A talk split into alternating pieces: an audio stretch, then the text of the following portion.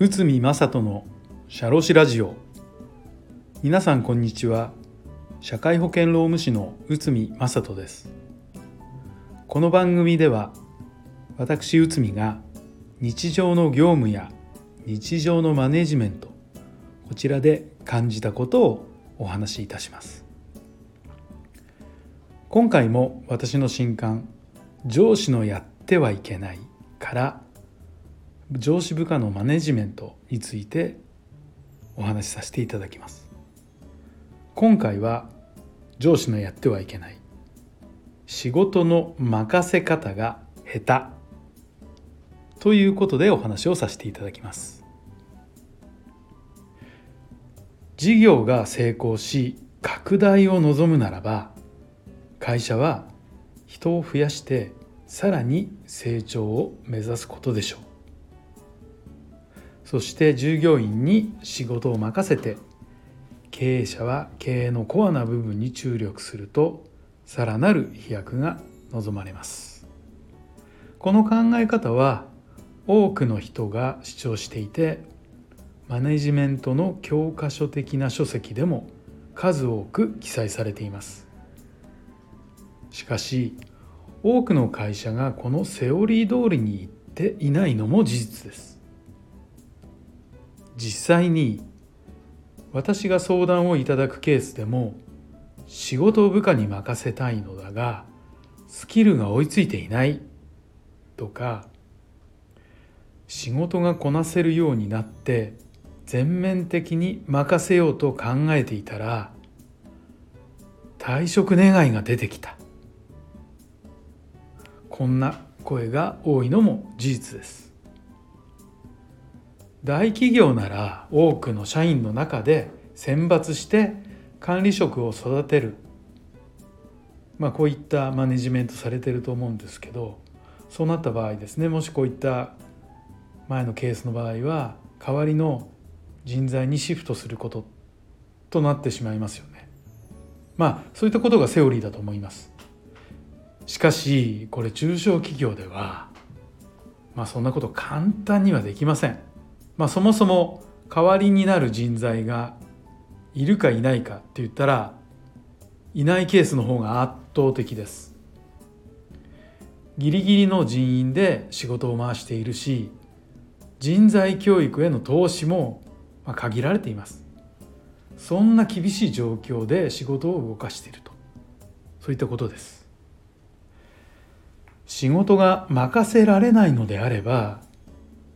まあ、上司、まあ、もしかしたら社長ですよね。自らが動くしかありません。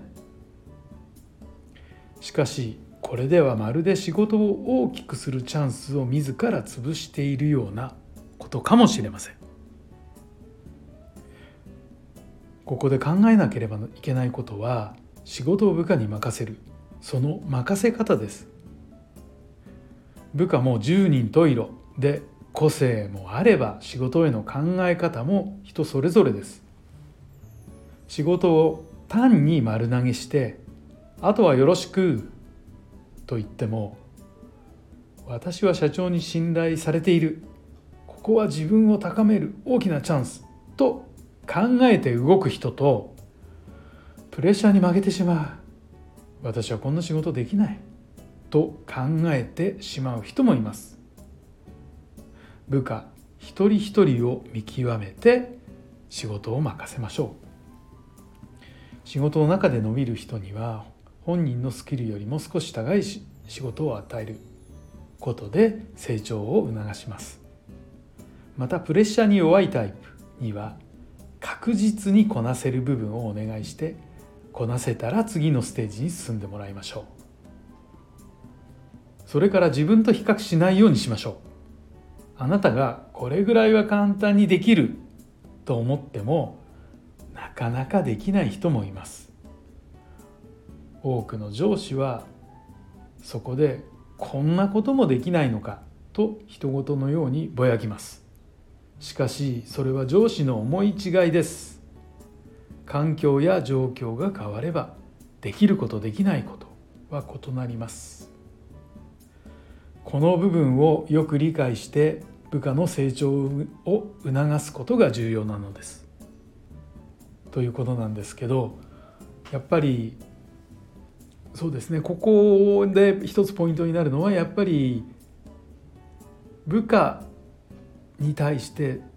上司がこのぐらいはできるだろうとかって判断しちゃうことですよね。ここはやっぱり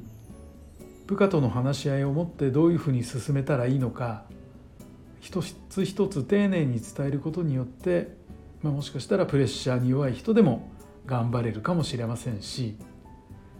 うんまあ、チャンスというふうに考える人であれば確実にこなしたら次こうだよなんていうふうに次のステップを少し見せるというのも有効な手立てかもしれません。まあ今回もですね教科書的な話でしかないんですがこれじゃあ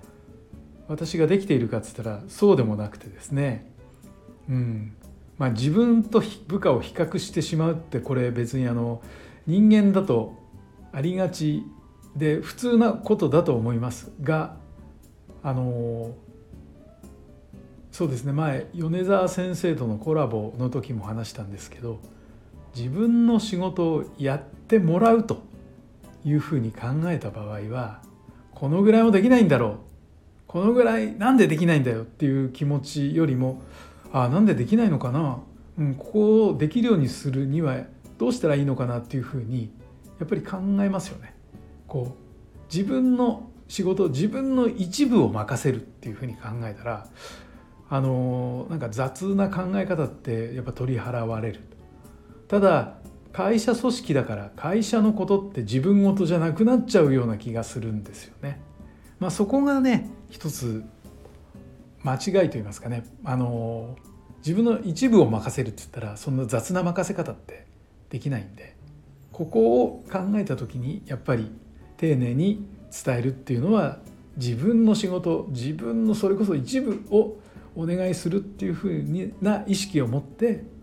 こう伝えるということをしていただければ、まあ、うまくいくんじゃないかなとそういうふうに考えております。今回は仕事の任せ方が下手ということを題材にお話をさせていただきました。どうもありがとうございました。